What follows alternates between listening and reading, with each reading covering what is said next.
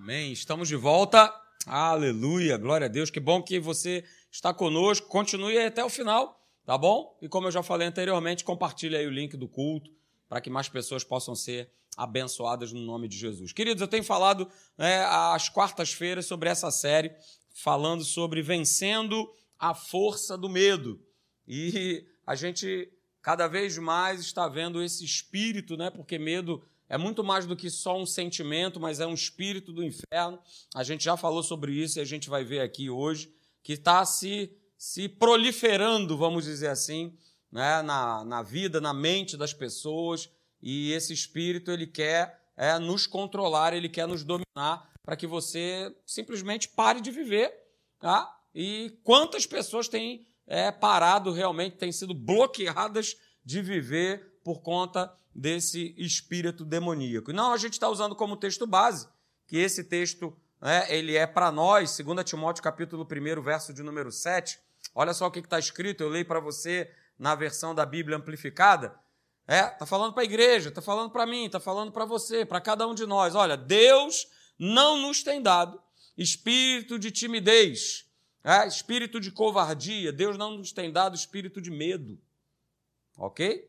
Deus não nos tem dado espírito de timidez, de covardia ou de medo, mas Ele, pelo contrário, tem nos dado espírito de poder, de amor, uma mente equilibrada, tem nos dado disciplina e autocontrole.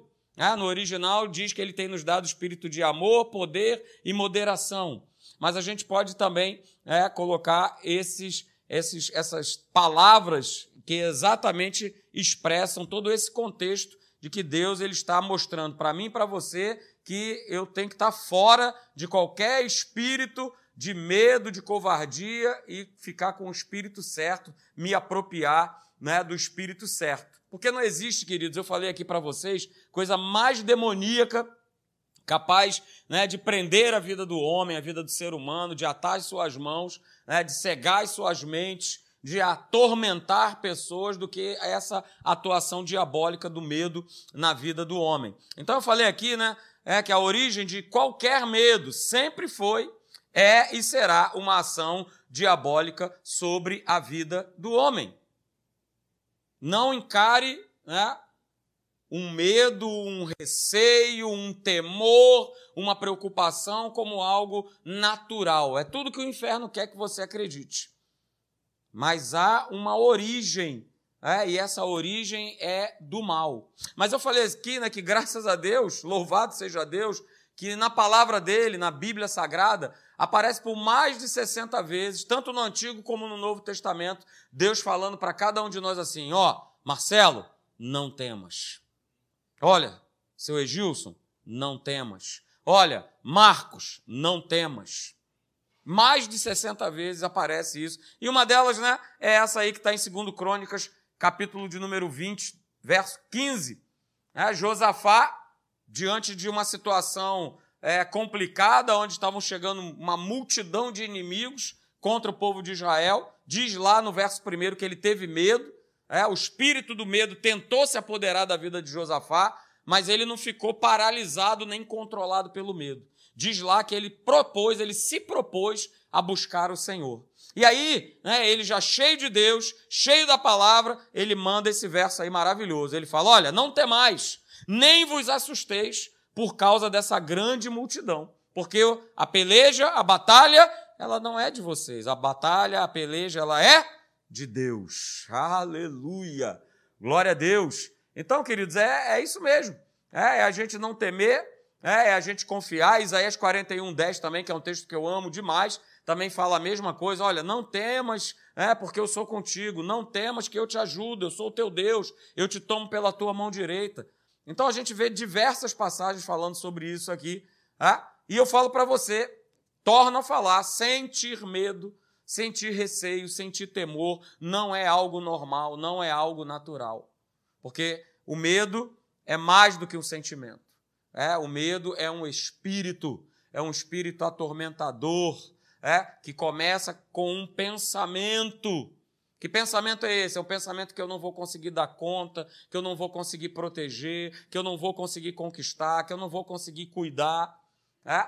Eu reajo através de um pensamento de medo a alguma coisa que eu não consigo dar solução, a uma incapacidade minha. E aí o inferno vai só colocando: é, não tem mais jeito não. É, não tem como. É, tá vendo? Não tem mais saída. É, agora já era, ó, perdeu. Não tem mais jeito. E tudo mais.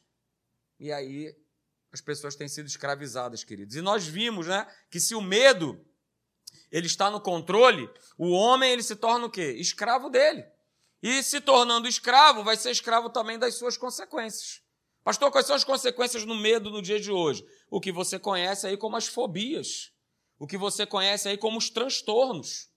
Tem alguém aí acima de 40 anos aqui? Aleluia. Poxa, tem três sinceros. O senhor não quer levantar sua mão, não, né, seu Júcio? Ah, tá tudo bem. Então, beleza. Tá tudo certo. Né? Mas eu, ao longo aí dos meus 40 e, e mais, né? Eu, cara, não lembro de, ah, o fulaninho de tal tá com síndrome disso, síndrome daquilo, transtorno daquilo, não sei o quê, mas hoje é exatamente o contrário. Parece que toda criança Louvado seja Deus que o teu filho não, é, diga aí, meu filho não, minha filha não. Mas as crianças parece que já nascem, ah, não, esse garoto aí tem um transtorno de não sei o quê. É o transtorno do déficit tal, é o transtorno do não sei das quantas. Ah, é auti... Rapaz, a minha esposa é diretora. A quantidade de crianças autistas dentro da escola dela é um negócio absurdo. Ah, pastor, é normal. Vai nesse pensamento que é normal. É o medo controlando, é o medo fazendo com que o homem ele se torne escravo. E uma vez que ele se torna escravo, ele vai colher é, as consequências do medo. Não saio mais de casa, né? não vou ali, não, não vou mais para lá, não vou nem para a igreja, pastor. Afinal de contas, Deus sabe né, que ali o lugar é assim, é, é assado, é isso, é aquilo outro. E o medo vai só tomando conta, só tomando conta. Não, pastor, eu não, eu, eu, eu não vou lá nessa entrevista. Eu não vou nem na entrevista do emprego, porque eu tenho medo, eu não tenho capacidade, eu não me sinto capaz. O medo vai tomando conta, vai escravizando as pessoas. E aí, queridos, né, a, a pergunta que nós fizemos aqui, eu só estou relembrando com você, de repente você não estava aqui né, nas quartas-feiras que nós falamos sobre isso, então estou dando aí esse mini flashback, aleluia, para você. Como é que o medo, então, ganha espaço nas nossas vidas, né? Como é que ele vai ganhando território? E eu falei aqui, o primeiro modo é quando a gente desconhece né, de que forma né, esse espírito demoníaco ele vai agindo na nossa mente. Porque todo o controle do medo tá, está baseado em plantar na nossa mente sementes de engano sementes de engano. Pastor, o que são essas sementes de engano? É tudo aquilo que bate na tua mente, na minha, é que contradizem a palavra de Deus. Isso é engano. Está contra a palavra? Está em, desa, é, tá em desacordo com a palavra de Deus? Então é engano. Mas se eu boto esse engano para dentro, e estou botando para dentro, e estou alimentando ele, daqui a pouco o medo ele está conseguindo ganhar um ponto de apoio na minha mentalidade. E uma vez que ele ganha esse ponto de apoio, é? Pode ser pequenininho, uma coisa bem pequenininha. Ah, eu já até me acostumei, sabe? Em viver com isso, com essa fobia, com medo disso, com medo daquilo. Eu já me acostumei. Se ele ganha esse pequeno ponto de apoio na nossa mente, mais cedo ou mais tarde, é, ele vai se levantar para impedir, para bloquear você de viver e você de conhecer a verdade da palavra de Deus. Eu comentei aqui com vocês, né? A história do prego na parede. É exatamente isso que o inferno faz. Ele vai negociando, tentando negociar comigo e com você que não tem problema, faz parte da vida, é isso mesmo, tá tudo certo, tá tudo beleza, né? E tal, pá, isso, aquilo outro. Não é assim. Não é dessa forma. Então a primeira forma que ele age é dessa forma aí. Quando eu desconheço que ele vem aí toda hora bombardear a minha mente com uma série né, de pensamentos enganosos a respeito de quem Deus é, a respeito de quem eu sou, a respeito daquilo, das situações que estão ao meu redor. A segunda maneira que nós vimos né, que o medo vai ganhando espaço e controlando a nossa mente né, é quando ele promove uma autoimagem, uma autoestima errada a respeito de nós mesmos. E como tem pessoas né, que não se acham qualificadas. Ah, eu não sou qualificado. Ah, ah, mas eu não mereço. Ah, não tem nada a ver com você merecer ou deixar de merecer. O merecimento não é teu, é de Jesus. Aleluia. Ele ele é o Ele é que te qualificou, que me qualificou, que nos qualificou para nós recebermos tudo da parte de Deus. Então a gente viu lá em Jeremias, no capítulo 1, né, que quando Deus ele chama Jeremias para ele ser um profeta, né, para ele poder estar tá ali dando palavras de instrução para o povo de Israel, a primeira coisa que Jeremias enxerga é uma imagem a respeito dele mesmo, né, completamente diferente da maneira que Deus o via. Ah, não, que isso, Deus? Eu não passo de uma criança. Não, olha, envia outra pessoa. Eu não, eu não. E aí, se a gente for lá para Juízes, capítulo de número 6, a gente vê Gideão com o mesmo discurso. Ah, não, Senhor, ah, quem sou eu? Ah, eu sou menor na minha família e tal, tal, tal. Minha família é menor na tribo. E ele fica nesse, nesse bate-papo com Deus, né, se vendo de uma forma que Deus não via. Porque Deus via Jeremias, Deus via Gideão, é, Deus via Josué, Deus via Caleb, Deus via cada um de nós, e ele declara o seguinte: cara, olha só, você é um cara forte e é um cara corajoso. Mas a força e a coragem não está no meu braço. A força e a coragem não está na minha mente. A força e a coragem estão na palavra. Porque é ela que te fortalece, é ela que faz você ser forte e corajoso. Porque é o que Deus falou para Josué, cara, medita nela dia e noite, para que você possa ser bem-sucedido em tudo que você realizar. E aí sim você vai ser forte, você vai ser corajoso. Então veja, queridos, nós falamos aqui, né? O medo, ele promove naturalmente a desvalorização da imagem correta ao nosso respeito. O medo vai fazendo isso naturalmente, gradualmente, um passinho de cada vez. Desvaloriza daqui, desvaloriza daqui. Ah, eu sou assim, eu sou isso, eu sou aquilo outro, eu sou baixo, eu sou alto, eu sou magro, eu sou gordo, eu sou cabeludo, eu sou careca. E ele vai botando. Essa geração que está aí agora, aí, vamos botar, sei lá, de 18 a, a 25 anos, a grande maioria, tudo se vê, ó, lá para baixo. Ah, eu, eu, sou incapaz. Ah, eu não tenho inteligência. Ah, eu não tenho isso. Ah, eu não sou assim. Ah, eu não sou assado. Ah, não sei o quê. Eu estava ontem no meu local de trabalho e o rapaz que trabalha comigo, ele estava arrasado, porque o amigo né, da filha dele, um rapaz aqui, aconteceu aqui em Niterói, é, exatamente aqui em Niterói, um rapaz de 22 anos foi para dentro do quarto, se trancou, amarrou uma corda e se suicidou. 22 anos. Você acha que ele tomou essa decisão naquele dia? Acordou e vou me matar hoje. É, que legal. Isso vem, ó. É um processo, é uma influência, é um pensamento. Você não pode, você não consegue, ninguém gosta de você. E você, você, você, você. Então, queridos, o medo ele vai promovendo essa imagem né, essa autoestima de desvalorização, que não é a forma que Deus ele te vê. Porque quando ele vê para ele me olha, quando ele te olha, quando ele te vê, quando ele me vê, ele vê Jesus em você. E por isso você é qualificado. Não é por conta do que você é, do que você faz, do que você tem. Isso quem faz é o homem.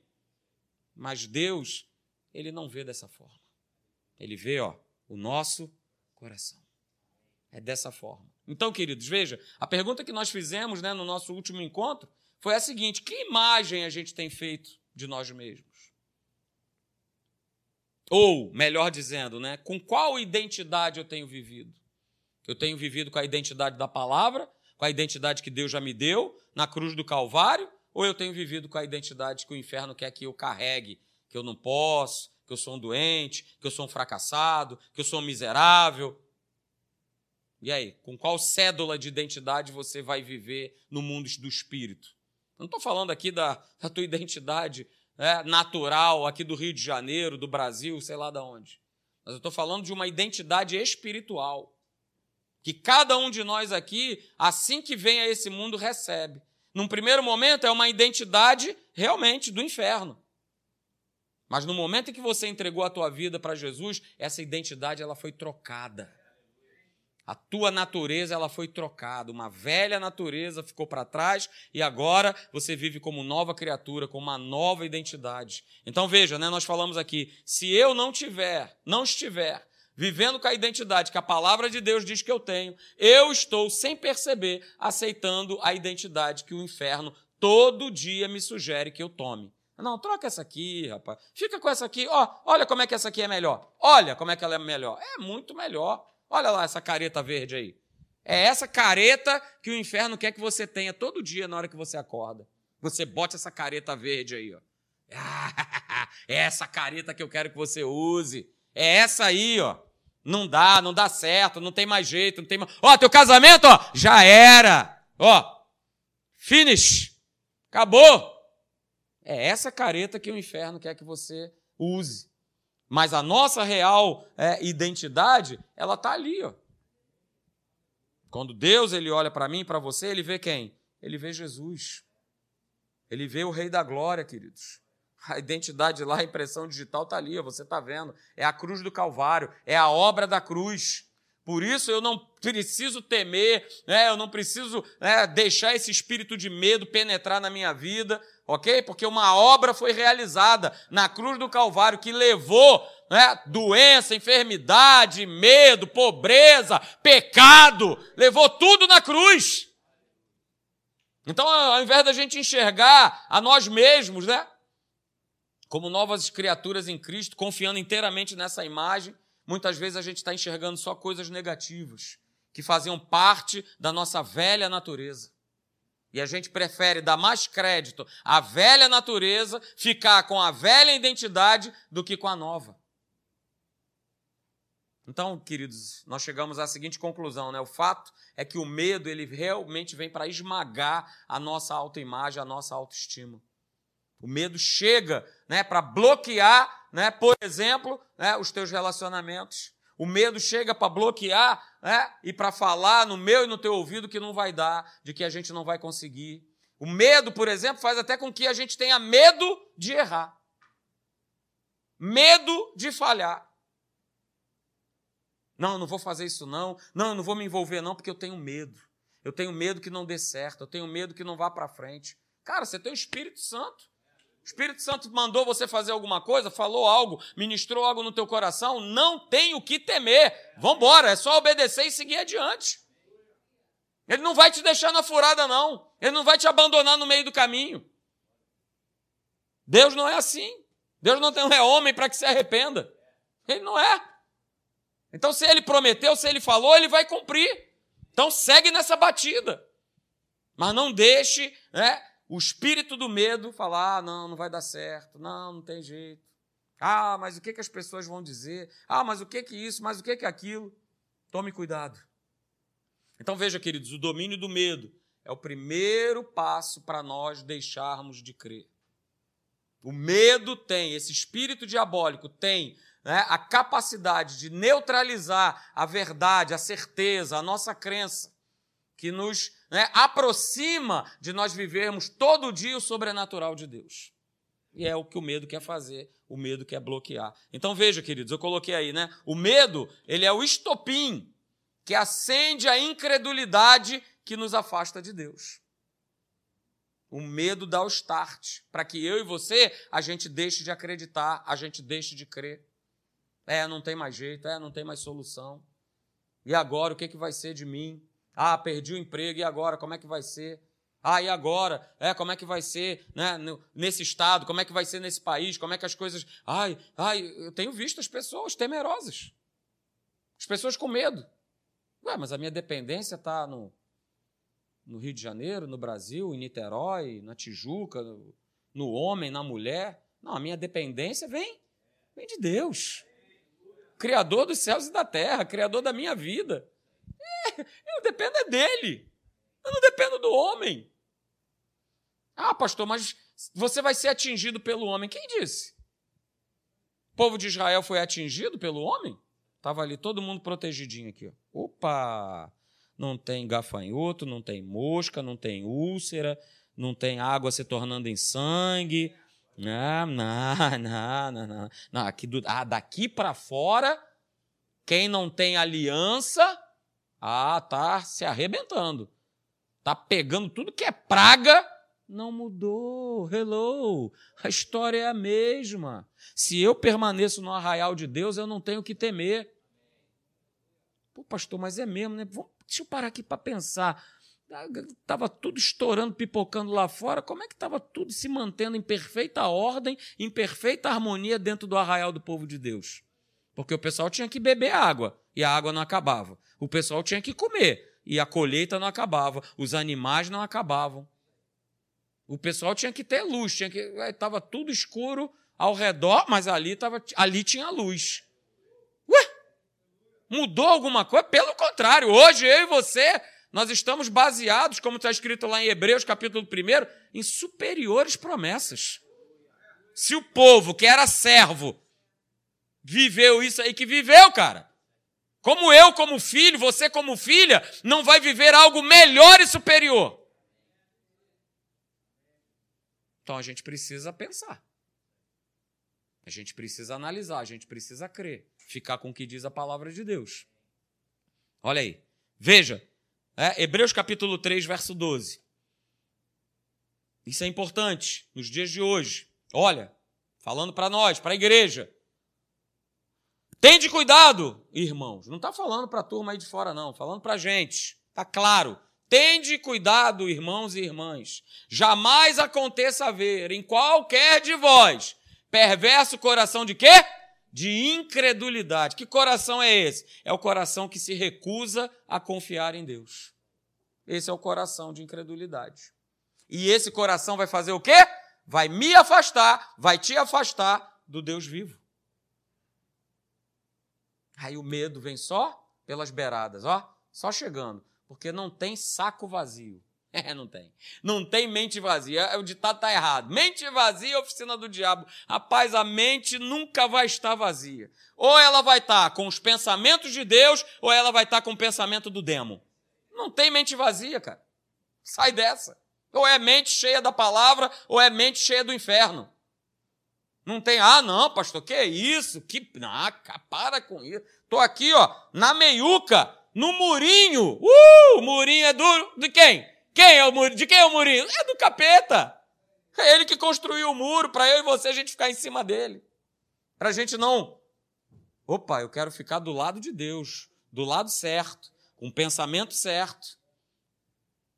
Então, queridos, coração incrédulo é um coração que ouve a verdade, mas não aceita, não recebe essa verdade. A expressão, né, esse termo aí no grego, que a Bíblia usa é de um coração endurecido. Coração de incredulidade é um coração endurecido. Um coração endurecido é um coração que se recusa a crer, a confiar, a depender, a obedecer. Um coração é, de incredulidade é um coração que se recusa a agir com aquilo que ouviu de Deus. Porque olha só, é minha escolha e sua. O que você está ouvindo aqui nessa noite, você sair por aquela porta, quando você desligar teu celular e teu computador, simplesmente pegar e falar: Valeu, hein? Tá bom, hein? Até parece que é assim. A escolha é sua. A escolha é de cada um de nós. E aí vamos dar continuidade nesse texto aí maravilhoso. Eu peço que você abra a sua Bíblia, por favor. Abra lá em Hebreus, nesse capítulo mesmo. No capítulo de número 3, a gente vai continuar lendo é, e a gente vai ler bastante a Bíblia nessa noite. Ela é a nossa base. A Bíblia, abra por favor lá em Hebreus, capítulo de número 3. Eu quero ler com você do verso de número 7 em diante, aí a gente vai dar umas salteadas aí nos versículos, mas eu vou te avisando. Você que está em casa aí, por favor, abra sua Bíblia, Hebreus, capítulo de número 3, a partir do verso de número 7. E diz o seguinte: Assim, pois, como diz o Espírito Santo. Hebreus 3:7, tá? Assim, pois, como diz o Espírito Santo, hoje, se ouvirdes a sua voz, uh, aleluia, olha o verso 8 aí, segura. Não endureçais o vosso coração, como foi na provocação, no dia da tentação no deserto. Verso de número 9 onde os vossos pais me tentaram, pondo-me à prova, e viram as minhas obras por 40 anos. Verso de número 10. Por isso, me indignei contra essa geração e disse: Estes sempre erram aonde? No coração. Eles também não conhecem os meus caminhos. Uh, olha aí, gente, o que, que é isso? Pula lá para o verso de número 15. Enquanto se diz, verso 15, Hoje, se ouvides a sua voz, não, olha aí, mais uma vez, o autor aos Hebreus ele fala: não endureçais o vosso coração como foi na provocação. Segunda vez que ele fala sobre nós cuidarmos do nosso coração. O nosso coração não, não se tornar um coração endurecido. Não endureçais o vosso coração como foi na provocação. Verso 16: Ora, quais os que tendo ouvido se rebelaram? Não foram de fato todos os que saíram do Egito por intermédio de Moisés? Verso 18, vamos dar esse, esse pulo. E contra quem jurou que não entrariam no seu descanso, senão contra os que foram desobedientes? Verso 19. Vemos, pois, que não puderam entrar por causa do quê? Da incredulidade. Pastor, esse camarada ele está falando do quê? Você vai ver agora comigo Abra lá em Números, capítulo de número 13. Vamos lá, abra a tua Bíblia, lá no início.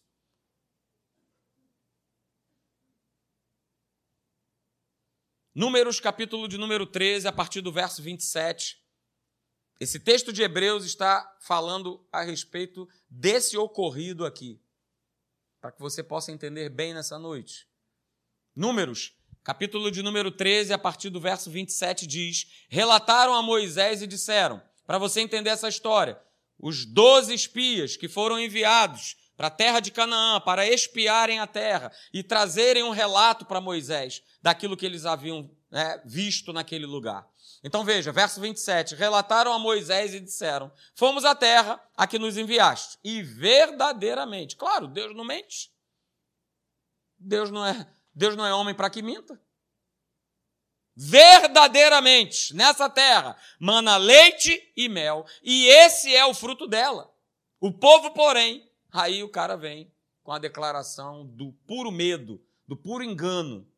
O povo, porém, que habita nessa terra é poderoso, e as cidades muito grandes e fortificadas. Também vimos ali os filhos de Anak, Verso 29. Os amalequitas habitam na terra do Negueb, os heteus, os jebuseus, todos esses zeus aí, habitam ao pé do mar e pela ribeira do Jordão. Verso 30. Então Caleb, olha aí, apareceu um cara sensato, homem de Deus. Então Caleb fez calar o povo perante Moisés e disse: Eia! Ô oh, galera, para com isso, cara. Subamos e possuamos a terra, porque certamente prevaleceremos contra ela. Mas veja, a maioria era de pessoas incrédulas, eram de homens incrédulos. Porém, verso 31, os homens que, e diante dos filhos de Israel, infamaram a terra que havia, haviam espiado, dizendo: A terra pelo meio da qual passamos a espiar é terra que devora os seus moradores. E todo o povo que vimos nela são homens de grande estatura. Verso 33. Também vimos ali gigantes, os filhos de Anak são descendentes de gigantes e éramos aos nossos próprios olhos. Hum, como gafanhotos. E assim também o éramos aos seus olhos. Então veja, queridos, essa narrativa, que é a narrativa lá de Hebreus, capítulo de número 3. Foi gerado o quê? Naqueles dez espias, naqueles dez homens, um perverso coração de incredulidade os afastou de, de ter, afastou de terem entrado na terra prometida, de terem possuído essa terra. E veja, o que eles relataram foi, foi aquilo que eles viram.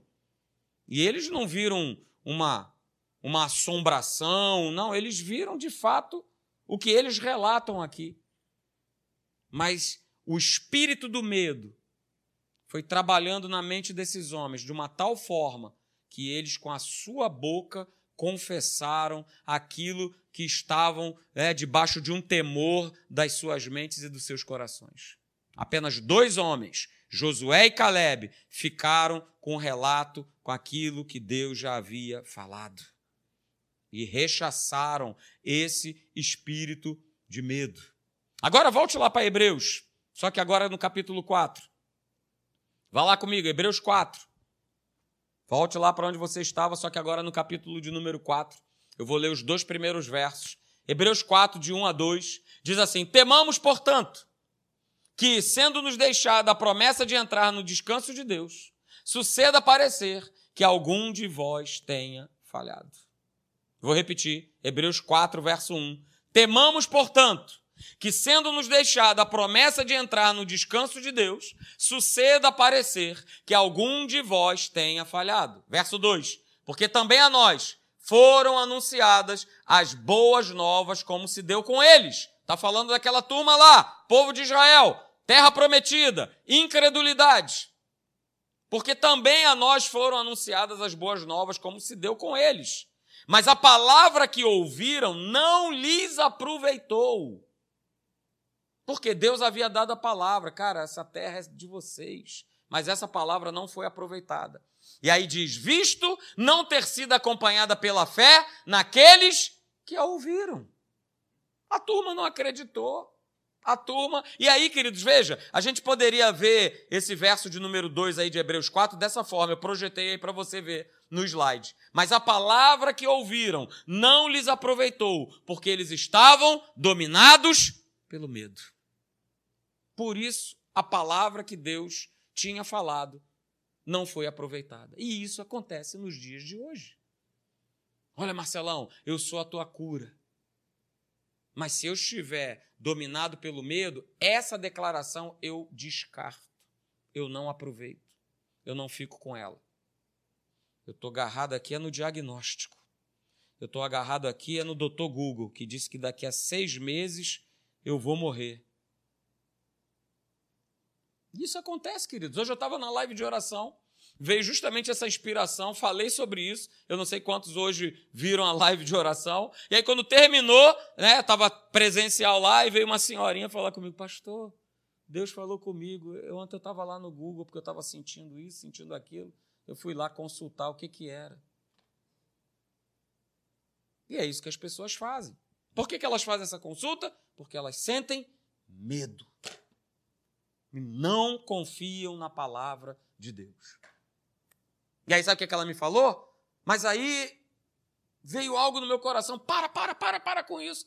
Comecei a declarar a palavra sobre a minha vida. Não, já fui curada, eu sou mais do que vencedora. Cristo, é, certamente, ele levou sobre si. Pastor, aquilo, aquela, aquela, aquela opressão foi embora.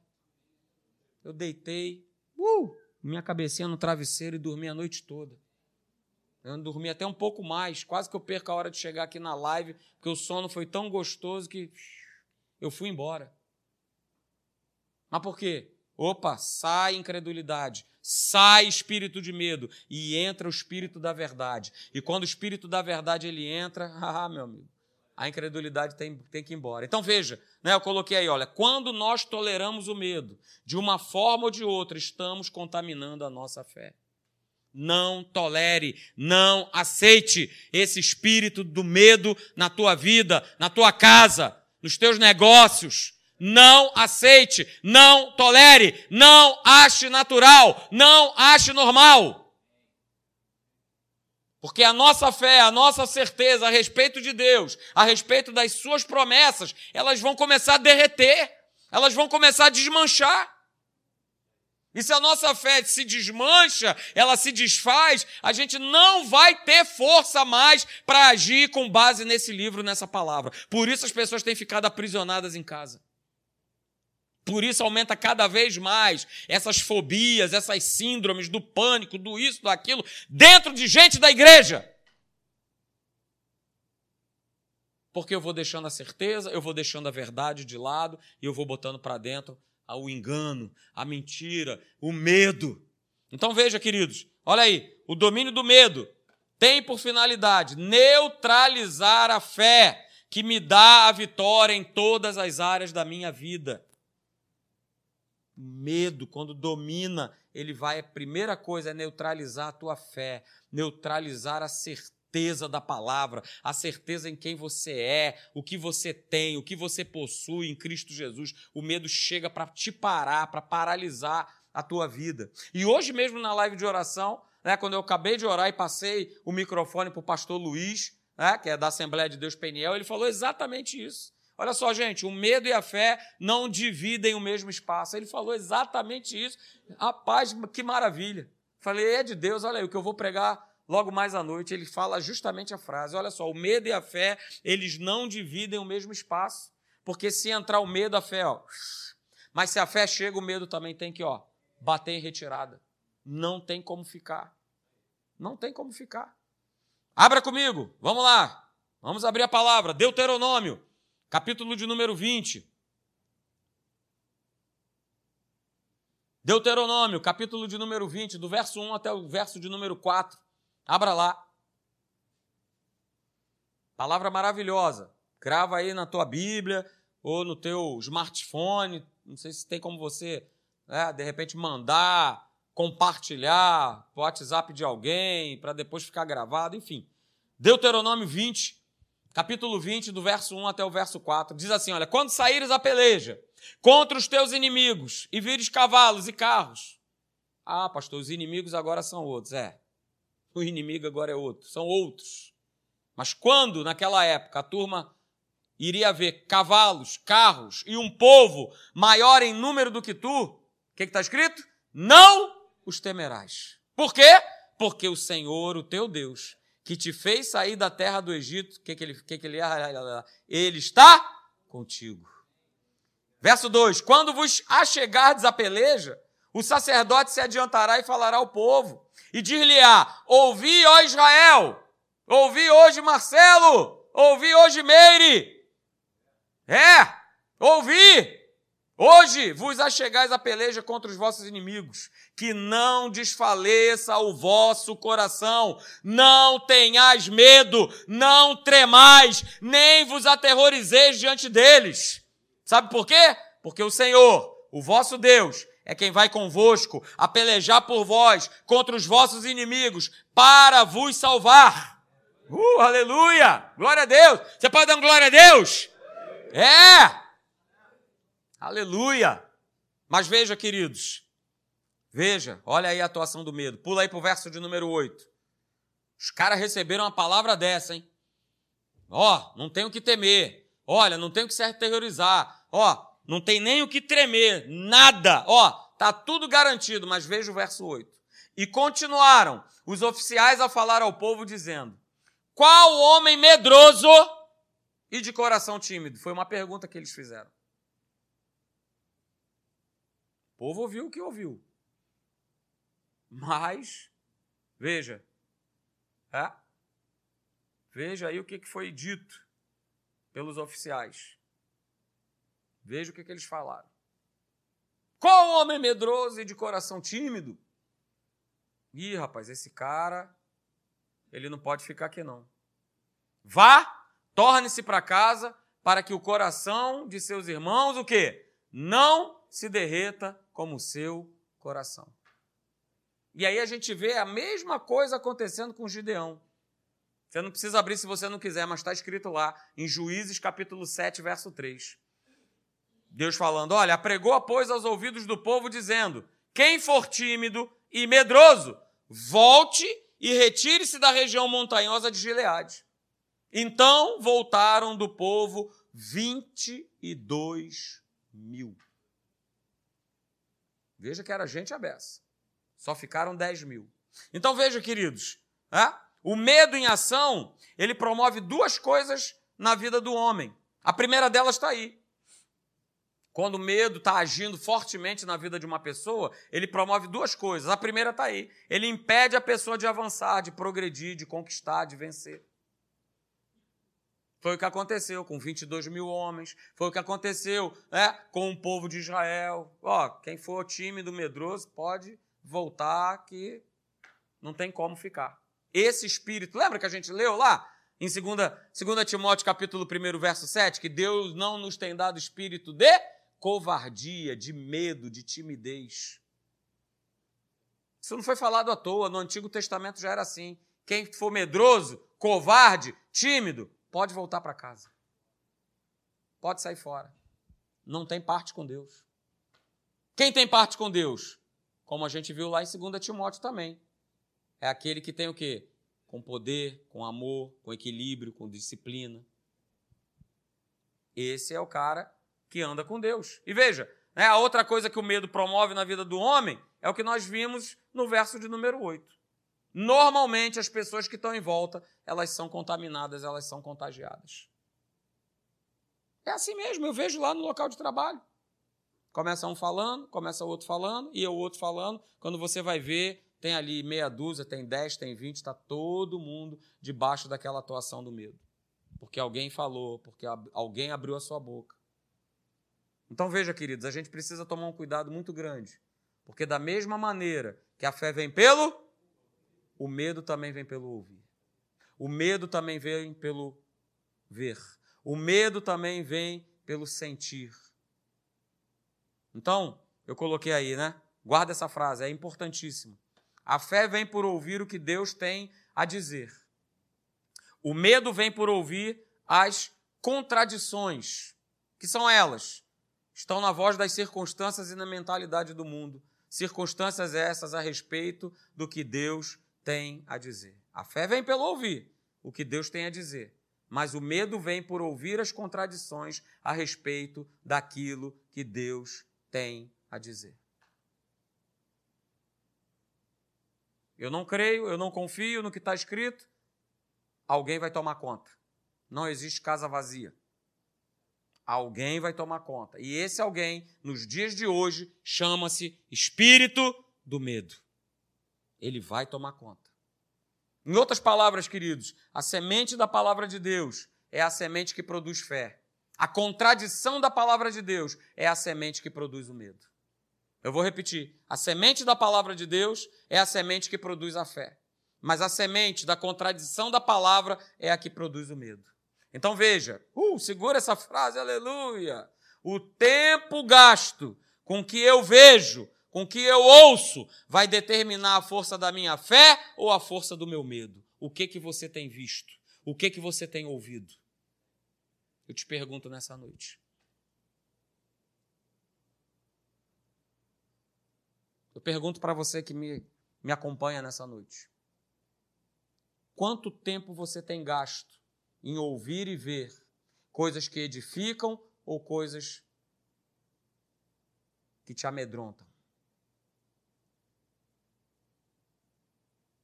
Pare para analisar essa frase. Eu falei aqui domingo passado. É uma pequena atitude, é um pequeno hábito que a gente promove na nossa vida de buscar mais a Deus e esse pequeno hábito, essa pequena atitude, ela vai sendo acumulada, ela vai sendo acumulada e ela não está passando despercebida aos olhos de Deus. E eu vou cada vez mais querendo o quê? Investir esse tempo na presença de Deus. E não mais em, em isso aquilo outro, em notícias, no que.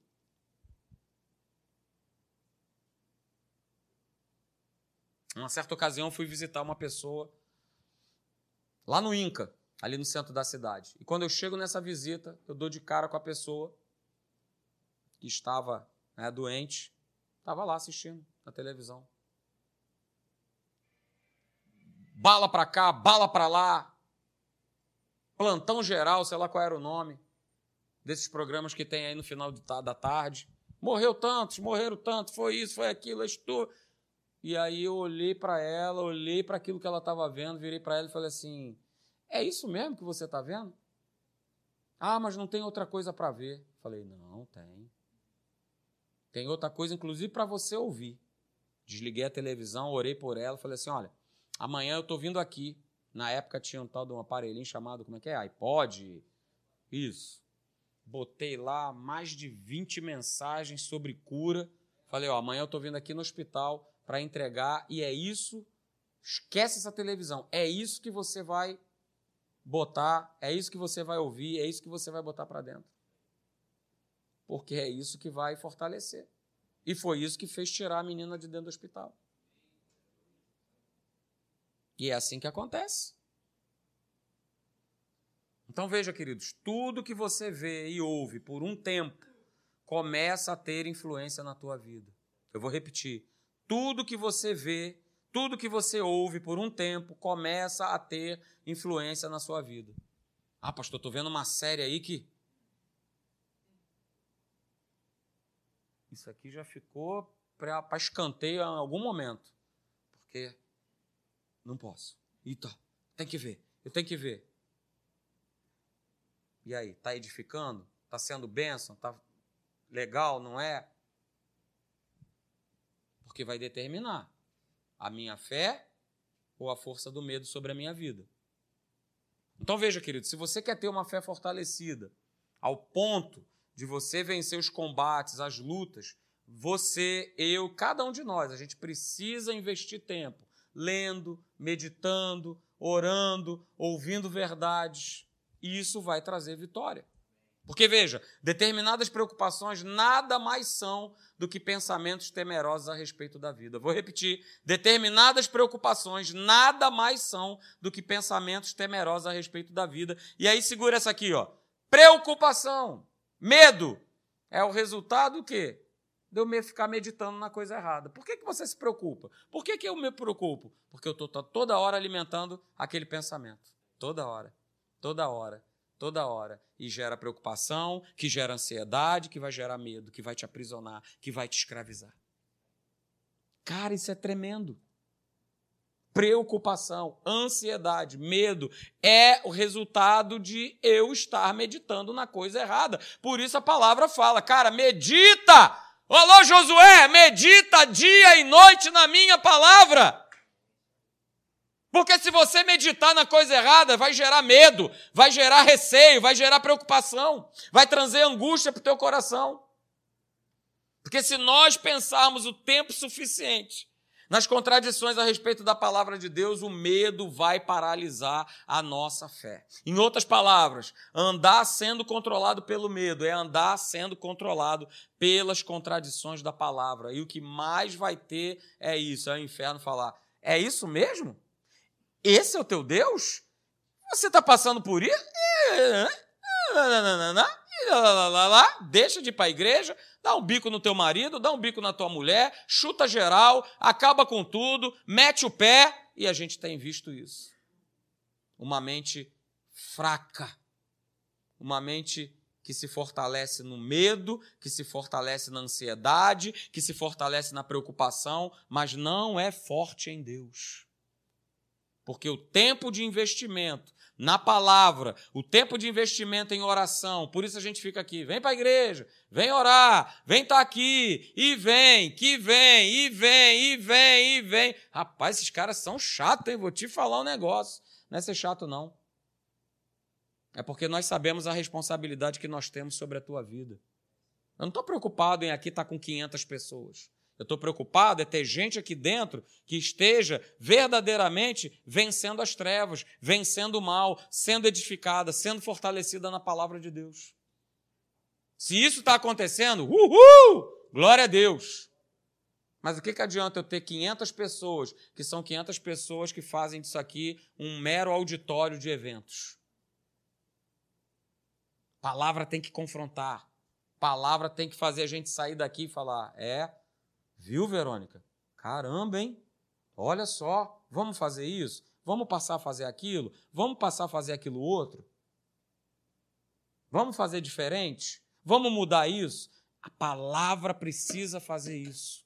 Ela tem esse poder. Mas eu escolho se eu quero mudança, se eu quero transformação ou se eu quero continuar vivendo paralisado pelo medo ou por qualquer outra coisa que o inferno venha trazer sobre a minha vida. Amém? Você pegou isso nessa noite? Então vamos ficar de pé, vamos orar no nome de Jesus.